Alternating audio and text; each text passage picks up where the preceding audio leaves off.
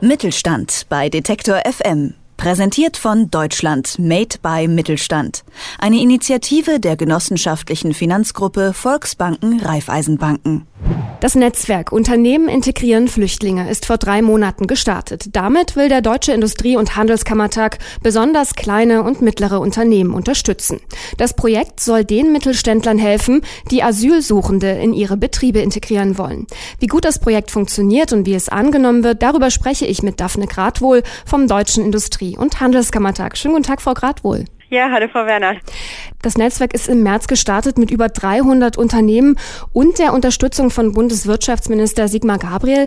Welche Bilanz können Sie denn jetzt nach einem Vierteljahr schon ziehen? Genau, Sie sagen es. Wir haben vor drei Monaten angefangen und von äh, ungefähr 340 Unternehmen haben wir uns verdoppelt auf heute 682. Das Interesse ist wirklich extrem groß, es sind die Kleinen dabei. Das Projekt ist ja auch ausgerichtet auf kleine und mittelständische Unternehmen. Ähm, es sind auch einige große dabei, aber unser Fokus liegt auch tatsächlich eher auf den Kleinen. Das ist schon, ist schon so. Die brauchen einfach auch mehr Unterstützung und haben mehr Bedarf einfach. Mal ein ganz konkretes Beispiel. Ein Unternehmen zum Beispiel mit 50 Mitarbeitern meldet sich jetzt bei Ihnen und will Flüchtlinge in den Betrieb integrieren. Was passiert dann? Ja, die erste Frage, die sich ja immer stellt, ist, wo, wo finde ich den Flüchtling, den geflüchteten, äh, passenden Mitarbeiter möglicherweise? Da ist der erste Weg zur Arbeitsagentur. Wir haben aber die Erfahrung gemacht, dass ehrenamtlich agierende Personalvermittlungen sozusagen auch sehr gute Dienste leisten. Ich habe in der vergangenen Woche mit einem Unternehmen aus der Nähe von München gesprochen. Die haben mittlerweile fünf Geflüchtete eingestellt und haben da sehr eng zusammengearbeitet mit einer lokalen ehrenamtlichen ehrenamtlich tätigen Stelle, die tatsächlich in die Flüchtlingsheime gehen, mit den Leuten sprechen. Der Unternehmer, mit dem ich da gesprochen habe, hat gesagt, das ist einfach eine gute Personalvermittlung, ist einfach perfekt. Und insofern haben wir auch festgestellt, dass dieses Netzwerk, was bundesweit ist, wiederum davon lebt, dass es lokale Netzwerke gibt, also mit den Akteuren, mit den ehrenamtlichen Agenturen, die sich um Flüchtlinge kümmern. Insofern ist der Netzwerkgedanke bei der Flüchtlingsintegration extrem wichtig. Es gibt ja drei große Hürden für einen Mittelständler, der Flüchtlinge jetzt in seinem Betrieb integrieren will. Es ist einerseits natürlich offensichtlich die Sprachbarriere, dann auch der Aufenthaltsstatus und oft auch mangelnde Qualifikation. Was genau kann denn da das Netzwerk dann leisten? Also es gibt extrem großes Engagement bei den Unternehmern. Von unseren 682 sind 85 Prozent richtig engagiert, was die Flüchtlingsintegration in ihrem Betrieb betrifft.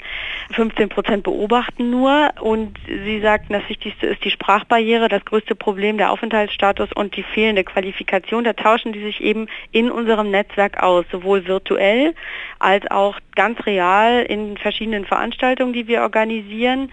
Und da stellt sich halt heraus, dass viele von ihnen ganz konkrete, ganz praktische Lösungen gefunden haben. Also nehmen wir mal an, Sprachbarriere, wie organisiert man Sprachkurse, wie kann man das vorantreiben.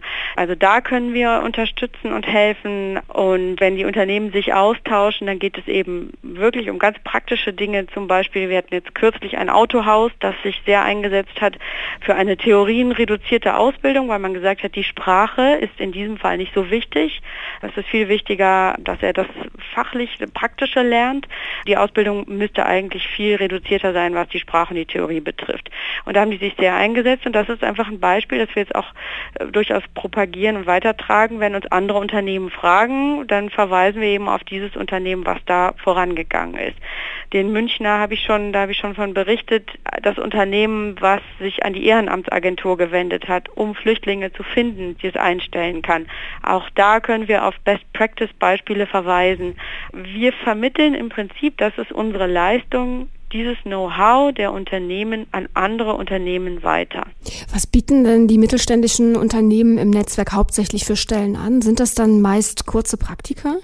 Ja, wir sind keine Jobbörse in dem Sinne, deswegen können wir, kann, haben wir keine Daten dazu, was genau angeboten wird. Wir können sehen anhand des gemeldeten Engagements, was sie wollen und was sie anbieten. Das sind nicht nur Praktika, also zugegebenermaßen sind viele von den Unternehmen gerade im Beginn zu sondieren, was jetzt eigentlich genau geht und viele fangen mit Praktika tatsächlich an.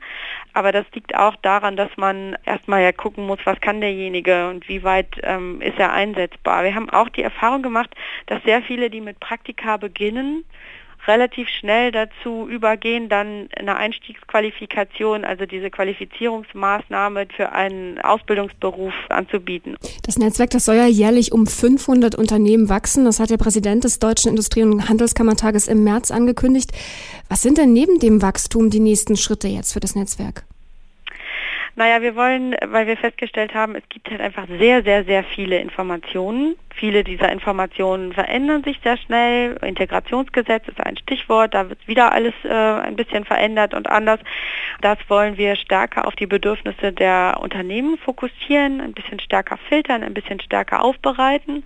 Wir wollen den Austausch verstärken, auch durch Veranstaltungen. Geplant sind auch Webinare, in denen wir den Unternehmern und Unternehmerinnen, die nicht unbedingt die Möglichkeit haben, auf Seminare zu gehen und so weiter, ähm, im Netz, online die Möglichkeit geben, sich weiterzubilden. Das sagt Daphne Gradwohl vom Deutschen Industrie- und Handelskammertag. Dessen Netzwerk Unternehmen integrieren Flüchtlinge soll vor allem kleinen und mittleren Unternehmen bei der Integrationsarbeit helfen. Vielen Dank für das Gespräch, Frau Gradwohl. Danke Ihnen. Mittelstand bei Detektor FM. Präsentiert von Deutschland Made by Mittelstand. Eine Initiative der genossenschaftlichen Finanzgruppe Volksbanken Raiffeisenbanken.